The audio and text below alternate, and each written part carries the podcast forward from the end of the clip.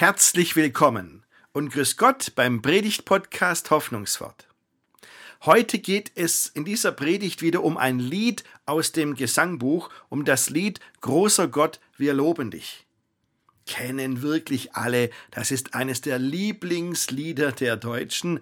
Bei einer Abstimmung der evangelischen Kirche in Deutschland, wo es um die beliebtesten Lieder der Deutschen ging, die beliebtesten Kirchenlieder, kam dieses Lied auf Platz 3. Gott loben. Naja, das ist unser Amt, heißt es in einem anderen Lied. Aber jetzt in Zeiten des Krieges, bleibt uns da das Lob Gottes nicht im Hals stecken?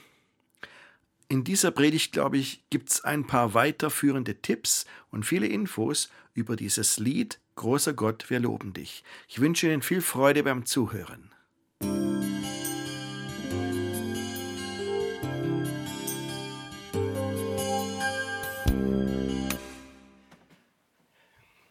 Heute haben wir wieder einen Lieblingslieder Gottesdienst, liebe Gemeinde. Am Anfang des Jahres habe ich Sie gebeten, mir Ihre Lieblingslieder zu nennen und das haben viele auch gemacht. Und das Lied, das mit Abstand am häufigsten genannt wurde, das ist Großer Gott, wir loben dich. Eigentlich kein Wunder, dass das zu den Lieblingslieder der Hausamer gehört, denn wissen Sie, die evangelischen Kirche in Deutschland hat vor einem Jahr mal eine Umfrage gemacht, was denn die beliebtesten Kirchenlieder seien. Und da kam dieses Lied, Großer Gott, wir loben dich, auf Platz 3, deutschlandweit. Es waren fast 10.000 Leute, die da mitgemacht haben. Übrigens, wenn Sie es interessiert, auf Platz 2 kam das Lied Geh aus mein Herz und suche Freud von Paul Gerhardt. Und auf Platz 1 kam das Lied von guten Mächten wunderbar geborgen. Kennen wir alles. So, und trotzdem sage ich, trotzdem ist es überraschend, dass dieses Lied unter uns so bekannt ist. Denn immerhin ist es ein Lied aus dem katholischen Raum. Diese Textfassung stammt von einem katholischen Priester, Ignaz Franz, hieß er, hat im 18. Jahrhundert gelebt in Schlesien.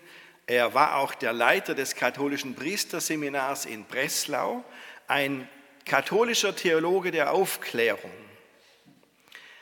Er hat Unterrichtsbücher geschrieben über den katholischen Glauben, Katechismen nennt man das, und hat auch Gesangbücher herausgegeben und selber eben auch Lieder gemacht. Und das bekannteste Lied, das wir kennen, ist Großer Gott, wir loben dich. Also deswegen ist das schon überraschend, dass dieses Lied jetzt bei uns Evangelischen so bekannt ist. Ähm, übrigens, weißt du, als ich Konfirmation hatte, da stand dieses Buch noch nicht, dieses Lied noch gar nicht im Gesangbuch bei uns Evangelischen. Das war nicht drin. Das kam erst jetzt beim neuen Gesangbuch in den 90er Jahren in unser Liederbuch hinein und jetzt ist es Platz 3. Alle Achtung. Ignaz Franz hat sich diesen Text für das Lied aber nicht einfach ausgedacht. Und deshalb möchte ich jetzt zuerst etwas über den Hintergrund des Liedes sagen und dann etwas zum Thema des Liedes und zum Schluss das Lied im Einzelnen noch ein bisschen anschauen, aber so mehr im Überblick weil es sind ja elf Strophen. Also zunächst einmal zum Hintergrund des Liedes. Ich habe gesagt, Ignaz Franz hat sich das nicht selbst alles überlegt. Natürlich ist es eine dichterische Leistung, den Text, den wir vor uns haben. Aber wissen Sie, er hat eine uralte Vorlage genommen. Und wenn ich uralt sage, dann meine ich auch uralt. Ja? Nicht so wie meine Erstklässler in der Schule bei denen habe ich gerade Abraham als Thema. Und denen habe ich gesagt, Abraham ist zwar alt gewesen, aber er war kein Opa. Nicht alle Menschen, die alt sind, sind Opas. Und dann meinte einer der Jungs, aber du bist ein Opa. Ich habe gesagt, nein, ich bin kein Opa, auch wenn ich alt bin. Das akzeptiere ich ja, dass ich für Erstklässler alt bin. Doch, du bist ein Opa. Habe ich gefragt, warum meinst du, dass ich ein Opa bin? Und dann sagt er zu mir, wegen deinem Bauch. Überlegen Sie mal. Das finde ich echt nett. Erstklässler haben andere Kriterien, woran man einen Opa erkennt. Aber das ist nett. Jedenfalls, dieses Lied ist, dieses, die, diese Vorlage für das Lied ist wirklich uralt, 1600 Jahre alt, aus dem vierten Jahrhundert nach Christus. Natürlich, wenn es aus dieser Zeit stammt, da gab es ja noch nicht mal Deutsch im Ansatz, lateinisch verfasst. Und die erste Zeile heißt Te Deum Laudamus. Dich, Gott, lieben wir. Und wir kennen alle diesen Begriff Te Deum. Das ist, das gibt es x-fach vertont und das meint genau dieses alte Gebet der Christenheit, eines der wichtigsten Gebete, die es gibt. Und das hat, diese Vorlage hat Ignaz Franz genommen und hat es in eine dichterische Form gebracht, in ein Versmaß, damit man singen kann. Jetzt war Ignaz Franz natürlich nicht der Erste, der das versucht hat. Das haben schon einige vor ihm getan. Allen voran Martin Luther. Auch der hat dieses alte christliche Gebet genommen, aus dem Lateinischen ins Deutsche übertragen und ein Lied daraus gemacht, wobei er eine Melodie genommen hat, die, die gab es schon, die hat er dann aber stark vereinfacht. Und seine Version des Liedes Großer Gott, wir loben dich, kommt auch bei uns im Gesangbuch. Unter der Nummer 191 steht es, ähm, Martin Luther hat gesagt, dieses Gebet, das ist ein feines Bekenntnis. Das hilft uns, Gott zu loben und zu danken in Sangesweise. Und dann hat er seinen Leuten den Tipp gegeben, wenn du mal niedergeschlagen bist, wenn es dir, Zitat Luther, am übelsten geht, dann sing dieses Lied, Lied 191 im Gesangbuch, Herr Gott, dich loben wir. Das hat also Luther gemeint. Auch er hat das ins Deutsche übertragen, hat ein Lied daraus gemacht. Und jetzt passen Sie auf, das kennt kein Mensch, dieses Lied. Ja? Obwohl es ein wichtiges Lied von Martin Luther ist. Ähm, die Nummer 191, Herr Gott, dich loben wir. Er hat sich das so gedacht, dass jede Zeile halbiert wird und dann die erste Hälfte, die singt immer ein Vorsänger und die zweite Hälfte singt die Gemeinde. Also wenn Sie das mal vielleicht aufschlagen, ich singe Ihnen mal die erste Zeile vor. Herr Gott, dich loben wir. Das singt der Vorsänger. Und dann antwortet die Gemeinde, Herr Gott, wir danken dir. Also Sie merken, das kennen Sie nicht. Ist für uns auch gar nicht so arg leicht zu singen, weil es eine ganz andere Singtradition ist. So, niemand kennt das Lied, aber wir hören es jeden Tag. Wo hören wir dieses Lied? Vom Kirchturm schallt es. Wir haben auf unserem Kirchturm vier Glocken und diese, jede Glocke hat einen eigenen Ton auf der Tonleiter. Das sind bei uns die Töne Fis, A, H und D. Ähm, die kommen in dem Lied alle nicht vor, weil das Lied einfach in der Originaltonart ist, ist es alles einen Ton tiefer gesetzt. Jetzt fragen Sie, warum ausgerechnet diese vier Töne bei den Glocken auf unserem Kirchturm? Antwort, weil exakt diese vier Töne die Anfangstöne und die Haupttöne dieses Liedes von Luther sind. Deswegen. Deswegen, weil dieses Lied, das Te Deum, sagt man es auf Lateinisch, weil es gibt x verschiedene deutsche Versionen, weil dieses Lied mit diesen Tönen anfängt. Herr Gott, dich loben wir. Diese vier Töne sind's. Das läuten unsere Glocken. Und wenn alle vier Glocken läuten, also was der Fall ist, wenn der Gottesdienst beginnt oder auch am Samstagabend um sechs, wenn der Sonntag eingeläutet wird, wir machen doch so gern Balkonsingen, gell? Da können Sie doch mal am Samstagabend um sechs auf dem Balkon stehen, Gesangbuch in der Hand, Lied 191 aufschlagen und dann fangen die vier Glocken an zu läuten, dann nacheinander. Die, die, die größte Glocke mit dem tiefsten Ton, die wird als letzte von den Vieren angeschlagen. Und das ist der Grundton für dieses Lied. Und egal in welcher Zeile von diesem Lied Sie hinten rauskommen, es gibt immer eine der vier Glocken, die Sie unterstützt. Das ist das Geniale. Die Glocken in unserem Kirchturm sind abgestimmt auf das alte christliche Gebet, das auch in großer Gott, wir loben dich drin steckt. ein Jahrtausende, eineinhalb Jahrtausende alte Geschichte in diesem Gebet. Jede Zeit hat dann dieses Gebet mit ihrer Musik versehen und mit ihren Worten übersetzt. Und das hat auch Ignaz Franz gemacht mit dem, seinem Lied Großer Gott, wir loben dich. So viel mal zum Hintergrund dieses wichtigen Liedes, das bei uns immer dann vom Kirchturm erklingt, wenn alle vier Glocken zusammenläuten. Jetzt zum zweiten Punkt, das Thema dieses Liedes. Das ist die erste Zeile, ganz klar. Großer Gott, wir loben dich. Darum geht's. Es geht darum, Gott zu loben. Und dieses Lied zieht alle Register, um uns darin zu unterstützen, Gott zu loben. Von Anfang bis zum Ende, das ganze Lied hindurch wird vom Lob Gottes getragen. So, und jetzt sage ich, Moment mal. Also wir sind in der Passionszeit, gell? lilafarbenes, farbener Kanzelbehang und Altarbehang. Das ist eine Leidenszeit, es geht um das Leiden, um Sterben Christi. Und da will ich darüber reden, Gott zu loben. Und dann denken wir an unsere aktuelle politische Situation, der Krieg, der jetzt, ich weiß nicht, drei Wochen lang schon geht. Wie lange geht er noch? Monate? Das Sterben geht immer weiter. Also ganz ehrlich, ist Ihnen da nach Lob Gottes zumute? Also da bleibt einem doch manchmal das Lob Gottes im Hals stecken.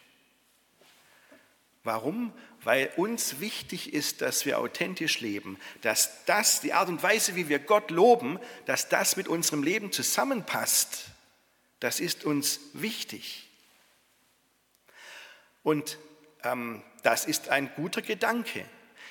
Ich habe vorhin gesagt, erst äh, auf Platz 1 bei diesen beliebtesten Kirchenliedern auf der evangelischen Seite war das Lied von guten Mächten wunderbar geborgen. Der Text stammt von Dietrich Bonhoeffer. Und Dietrich Bonhoeffer war ein Theologe, der zur Nazizeit gelebt hat und von den Nazis dann umgebracht worden ist. Und der hat 1938 gesagt, also noch vor dem Krieg, nur wer für die Juden schreit, darf gregorianisch singen. Also mit anderen Worten, nur derjenige Mensch darf Gott loben, der die Augen vor dem Leid der Menschen um sich herum nicht verschließt. Das ist schon was dran. Gell? Aber wenn ich weiterdenke, sage ich, naja, das tun wir ja. Wir verschließen unsere Augen nicht. Im Gegenteil, wir beten und wir helfen und wir sehen. Denken Sie nur an die Flüchtlinge aus die Vertriebenen aus der Ukraine, die jetzt zu uns gekommen sind, was da in der letzten Woche in Hausen alles gelaufen ist, wie denen geholfen wurde, wie sie unterstützt wurden. Wenn ich Ihnen das erzählen wollte, und ich weiß nur einen Teil davon, da wären wir noch lange hier heute. Es ist unglaublich. Da geschieht ganz arg viel. Trotzdem brauchen wir noch dringend Leute, die Russisch übersetzen können. Und auch, auch sonst, abgesehen davon, ja, es gibt andere Flüchtlinge auch hier. Und wir haben unser ganz normales Leben hier. Wir Christen packen mit an, gestalten das Leben hier im Dorf mit. Wir tun tatsächlich was. Also ich sage, wir dürfen Gott loben. Naja, aber wollen wir es? Dürfen schon es passt schon, aber wollen wir es in dieser Situation? Ich sage sogar, wie soll ich das Elend hier ertragen, wenn ich Gott nicht loben darf? Wie soll das gehen? Die ganzen deprimierenden Nachrichten, die ziehen einen dermaßen runter. Und natürlich kann ich jetzt in mich zusammensinken und sagen, also Gott zu loben, das passt jetzt überhaupt gar nicht in mein Leben. Aber das kommt mir dann andererseits wieder so vor, wie ein Mensch, der völlig im Dunkeln sitzt und zwei Sätze sagt, die sich total widersprechen. Der sagt nämlich erstens, also Licht ertrage ich gerade nicht hier im Dunkeln. Das passt nicht zu meiner Situation. Und zweitens, das Dunkel ertrage ich aber auch nicht. Ja, was jetzt? Wie soll denn Hoffnung zu uns kommen, wenn wir das Licht nicht sehen wollen? Da kommt Gott doch gar nicht mehr zu uns durch. dass er uns aufrichtet und uns hilft, wenn wir so in uns versunken sind und sagen, jetzt passt Lob Gottes gerade nicht. Deswegen sage ich, es ist geradezu wichtig, dass wir jetzt Gott loben, denn das rüttelt uns erstmal auf. Wissen Sie, in jedem blöden, dramatischen Film gibt es immer wieder diese eine Szene. Ich glaube, die hat nichts medizinisch mit der Wirklichkeit zu tun, aber ein Drehbuchautor schreibt das vom anderen ab und so, ich habe das schon hunderte Mal gesehen, diese Szene. Zum Beispiel, da wird ein Mensch aus dem Fluss herausgerettet vor dem Ertrinken, da zieht man ihn ans Ufer und ähm, der ist schon völlig außer Kräfte, also völlig kraftlos und fast bewusstlos. Gell? Und der Retter geht dann zu ihm und schüttelt ihn und sagt, hey, bleib bei mir. Wie oft habe ich diesen Satz schon gehört? Bleib bei mir, schau mich an. Er will verhindern, dass dieser Mensch in Ohnmacht fällt. Also ich glaube, das hat mit der Wirklichkeit nichts zu tun, aber manchmal denke ich, Gott geht es mit uns genauso. Der zieht uns aus dem Fluss, sieht uns völlig entkräftet und kurz vor der Ohnmacht und rüttelt uns wach und sagt zu uns, schau mich an. Vielleicht bringt er auch ein paar kritische Töne und sagt, komm mal raus aus deiner Bequemlichkeit oder sogar aus deinem Selbstmitleid. Sehen Sie, und deshalb will ich Gott loben, weil ich mich da Gott zuwende und weil ich dadurch wieder auf andere Gedanken komme, auf positive Gedanken. Und dann spüre ich, dass Gott wieder zu mir durchdringt. Und dann spüre ich, wie Gott mich aufbaut und mir Hoffnung schenkt und mir Kraft gibt und mir Trost stiftet und wieder Bewegung in mein Leben reinbringt durch das Lob Gottes. Deswegen will ich Gott loben, auch und gerade im Elend. Deshalb. Und deswegen sage ich, großer Gott, wir loben dich. So viel zum Thema. Auch wenn es zeitlich jetzt gar nicht passend aussieht, es ist gerade jetzt wichtig, dass wir Gott loben, dass Gott uns wieder aufrichten kann. Zum Schluss noch einige Sätze zum Inhalt dieses Liedes. Elf Strophen sind eine Menge. Gell? Früher waren es sogar zwölf, aber das passt jetzt auch so mit den elf Strophen. Dieses Lied hat drei Teile. Erste, den ersten Teil haben wir vor der Predigt gesungen, die ersten fünf Strophen. Da geht es darum, dass wir den dreieinigen Gott loben, den Schöpfer der Welt. Und dann kommt der Mittelteil, das sind die Strophen sechs bis acht. Das sind die Jesus-Strophen. Da geht es darum, wir loben Jesus Christus. Die singen wir dann nach der Predigt, diesen Mittelteil des Liedes. Und dann kommen die letzten Strophen 9 bis 11, das ist der dritte Teil, nachdem uns das Lob Gottes mal wieder aufgerüttelt hat und wir wieder, wir wieder wach sind, dann bitten wir Gott, wir, das Volk Gottes, bitten ihn, aber jetzt in einer Art und Weise, die zum Lob passt. Der Mensch ist verändert, wenn er die ersten acht Strophen gesungen hat und dann seine Bitten stellt mit dem letzten Teil. Mal zum ersten Teil, die ersten fünf Strophen dieses Liedes. Es geht darum, dass wir den dreieinigen Gott loben. Und deswegen kommt am Anfang gleich wir. Großer Gott, wir loben dich. Herr, wir preisen deine Stärke. Das ist kein Lied für einen Menschen allein, das ist ein Lied für alle zusammen.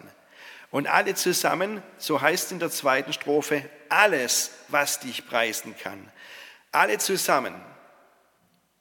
Das sind nicht nur wir heute, das sind auch wie in der vierten Strophe die Apostel damals, die Propheten des Alten und Neuen Testaments, und sogar die Blutzeugen stehen in der vierten Strophe. Der Blutzeugen lichte Schar lobt und preist dich immer da. Finde ich immer ein bisschen komisch, das Wort Blutzeugen. Gemeint sind die Menschen, die wegen ihres Glaubens umgebracht wurden. Das ist ein unbequemer Gedanke, aber das passiert ja heute noch auf der ganzen Welt, dass Menschen wegen ihres Glaubens ihr Leben lassen müssen. Und der Gedanke dieses Liedes ist, aber die loben mit. Und nicht nur die Menschen aller Konfessionen. Das ist ein wahrlich ökumenisches Lied. Wie gesagt, es kommt aus dem katholischen Raum, ist bei uns, bei den Evangelischen, jetzt schon auf Platz 3. Eines der beliebtesten Lieder, die wir haben. Aber wir singen das gemeinsam, ökumenisch, mit den orthodoxen Christen zusammen. Und nicht nur wir in allen Konfessionen und in allen Kontinenten, sondern verbunden mit den Menschen aus allen Zeiten. Uns geht sogar noch weiter. Zweite Strophe, alles, was dich preisen kann, Cherubim und Seraphinen, stimmen dir ein Loblied an. Dass diese Cherubim und Seraphinen, das sind bestimmte Engelfiguren aus dem Alten Testament. Ähm, zum Beispiel der Engel, der vor dem Paradies steht, am Schluss mit dem Schwert in der Hand, gehört dazu. Und diese zweite Strophe erzählt sowieso in Kurzform eine Geschichte aus dem Buch des Propheten Jesaja, nämlich da, wo Jesaja von Gott berufen wird als Prophet. Und Jesaja sieht in einer Vision, wie Gott ist, wie in einem Thronsaal, ein großer König in einem Thronsaal. So hat er es damals gesehen. Und da waren die Cherubim und Seraphinen auch dabei. Und die haben diese Worte gesungen. Heilig, heilig, heilig, wie es am Ende der zweiten Strophe heißt. Also, ein Loblied, das alle einlädt, zu allen Zeiten, in allen Kontinenten, in allen Konfessionen, im Himmel und auf der Erde. Alle zusammen sollen Gott loben. Das ist das Besondere von diesem Lied, großer Gott, wir loben dich, dass es so einen unglaublich weiten Raum eröffnet, in dem Menschen Gott loben. Und wissen Sie was, da kann sich jede und jeder dazustellen und findet seinen Platz. Da müssen nicht alle ganz vorne stehen und mitloben, wenn es ihnen nicht danach ist. Manche stehen vielleicht etwas weiter hinten oder etwas an der Seite und sagen, ich bin da nicht so drin und kenne mich nicht so aus und verstehe das auch nicht alles, aber irgendwie lasse ich mich doch mitnehmen und lob Gott mit, so wie ich es halt kann. Diese große Weite hat dieses Lied, so einladend ist es. Und es ist nicht ein allgemeines Lied, sondern mittendrin in diesem ersten Teil, die, allermittel, die mittlerste Zeile von diesen ersten fünf Strophen, die lautet in Mitte von Strophe 3, starker Helfer in der Not. Darum geht's. Wir loben Gott, der nicht irgendwo in der Ferne ist und nicht irgendwo auf einem Thron sitzt und seine Ruhe haben will, sondern der ein stärker Helfer in unserer Not ist. Und das, was jetzt Ignaz Franz selber eingebracht hat in dieses Lied, er hat ähm, gesagt, Leute, vergesst nicht, Gott ist unser Schöpfer. Deswegen heißt es in der dritten Strophe, Himmel, Erde, Luft und Meere sind erfüllt von deinem Ruhm, alles ist dein Eigentum. Unser Schöpfer ist das. Und das ist ein Gedanke, an dem wir heute wieder andocken können. Das ist uns wichtig, die Schöpfung zu bewahren das Klima zu schützen, Klimagerechtigkeit zu haben, nachhaltig zu leben, das ist uns heute auch wichtig. Und deswegen glaube ich, können wir mit diesem Lied auch gut zurechtkommen. Ich habe gesagt, der erste Teil, da geht es darum, wir loben den dreieinigen Gott. Deswegen wird er in der fünften Strophe dann auch genannt, dem Schluss dieses ersten Teiles. Gott Vater, der eingeborene Sohn und der Heilige Geist, der uns seinen Trost erweist. Das ist der erste Teil. Jetzt kommt der Mittelteil, der meistens wegfällt. Die Jesus-Strophen. In der Schriftlesung haben Sie es gehört, in diesen Strophen 6 bis 8, die jetzt kommen, da ist das aufgenommen, was wir in der Schriftlesung heute gehört haben, wie Paulus erzählt, wie Christus, wie Gott in Christus Mensch wurde. das ist hier nachgesprochen und durchbuchstabiert.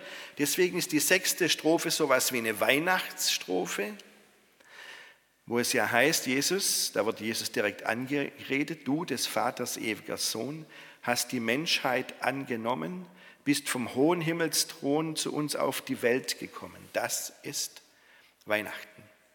Und das ist hier gemeint.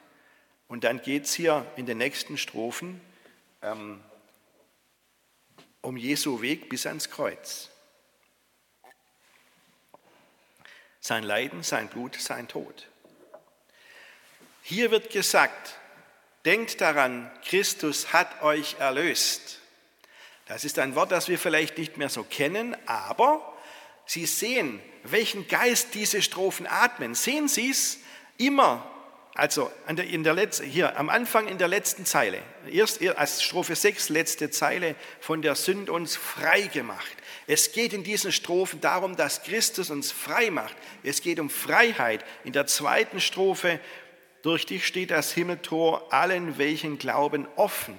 Freiheit Offenheit, Zukunft. Und in der dritten Strophe kommt die Freiheit schon wieder. Kauft es durch dein Blut uns frei. Das atmet diese Lied, die Freiheit, die wir als Christen leben dürfen. Das ist das Wichtige hier dran. Das Leid von Jesus wird überhaupt gar nicht verschwiegen. Nein, das wird wahrgenommen. Kauft es durch dein Blut uns frei, hast den Tod für uns gelitten. Und auch, dass wir vor Gott Verantwortung übernehmen müssen in der siebten Strophe. Du wirst kommen zum Gericht, wenn der letzte Tag anbricht. Aber es heißt hier erstens, Christus hat uns frei gemacht, dass wir leben können. Und zweitens, der, der unser Richter ist, ist genau der gleiche. Was ein Glück, dass Christus unser Richter ist und nicht irgendjemand, der gegen uns ist. Da sehen Sie mal diese, diesen mittleren Teil des Liedes, wir loben Christus. Und diese Jesus-Strophen, die sind echt wichtig. Manche sagen, das ist der Kern des Liedes. Jetzt hat aber dieses Lied elf Strophen. Und im Gottesdienst werden immer irgendwelche Strophen weggelassen, logischerweise. Und immer werden die Jesus-Strophen weggelassen. In der Vergangenheit hat das fatale Auswirkungen gehabt, dass genau diese Strophen weggelassen werden. Denn dann wird die neunte Strophe die wichtigste und das ist die Strophe, die dann von gewissen Generationen bewusst, absichtlich missverstanden wurde. Und das hat dieses Lied so sehr belastet in der Vergangenheit. Lassen Sie uns zum Schluss einen Blick auf den dritten Teil des Liedes werfen, die Strophen 9 bis 11, die letzten drei Strophen. Ich lese mal gerade diese neunte Strophe, die so viel Unheil gestiftet hat. Sieh dein Volk in Gnaden an, hilf uns, segne Herr dein Erbe, leite es auf der rechten Bahn, dass der Feind es nicht verderbe. Führe es durch diese Zeit, nimm es auf in Ewigkeit. Wer ist das Volk, das hier angesprochen ist? Das sind wir alle, die Kinder Gottes. Und wenn man die Jesus-Strophen hat, dann weiß man, das sind wir, die erlöst sind von Christus. Alle Menschen, die Jesus erlöst hat. Alle Menschen in allen einzelnen Völkern, das sind die Deutschen, das sind die Ukrainer und das sind auch die Russen und sonst alle. Das ist das Volk. Und wer ist der Feind? der dieses Volk nicht verderben darf, naja, das ist die Kurzform für alle gottfeindlichen Mächte. Aber sie ahnen, was passiert ist und warum Menschen dieses, diese Strophe absichtlich falsch verstanden haben. Sie haben dieses Lied als Siegeshymne verstanden nach einer gewonnenen Schlacht. Nach einem gewonnenen Krieg wurde dieses Lied angestimmt. Und dann hat man gesagt, sieh dein Volk in Gnaden an, das sind wir Deutschen. Also ein nationales Verständnis von Volk, nicht so, wie es gedacht ist. Dass der Feind es nicht verderbe, das waren dann je nachdem, was es für ein Krieg war, mal die Franzosen, mal die Russen und mal der Rest der Welt. Stellen Sie sich mal vor, die Nazis hatten ein eigenes Kirchengesangbuch gemacht und darin war dieses dieses Lied das wichtigste Lied. Das hieß sogar, das, das Liederbuch hieß, großer Gott, wir loben dich. Die haben die Jesus-Strophen rausgekickt, die haben gestört und dann konnten sie die neunte Strophe als Hauptstrophe bringen und sagen, Gott ist mit uns Deutschen und alle anderen sind Feinde. Und dann haben die Evangelischen gesagt, dieses Lied singen wir nie wieder. Nach dem Krieg war das nicht mehr im Gesangbuch drin. Aber wir sind inzwischen weiter. Wir wissen, das war ein Missbrauch dieses Liedes und das verstehen wir heute nicht mehr so und deshalb können wir dieses Lied heute wieder unbelastet singen. Es ist nicht mehr so. Und gerade die Jesus-Strophen sind es, die klar machen, wie der Schluss des Liedes gemeint ist. Es geht um die Menschen, die Christus erlöst hat. Und das sind alle Kinder Gottes. Das ist das Volk, das gemeint ist. Und deswegen ist es gut, wenn wir das Lied wie der letzten Strophe schließen. Herr, erbarm, erbarme dich. Diese letzten Zeilen. Auf dich hoffen wir allein. lass uns nicht verloren sein. Das größte Loblied in, unserer, in unserem Gesangbuch schließt mit dieser Bitte. Auf dich hoffen wir allein, lass uns nicht verloren sein. Das ist ein Lied, das man richtig gut singen kann. Amen.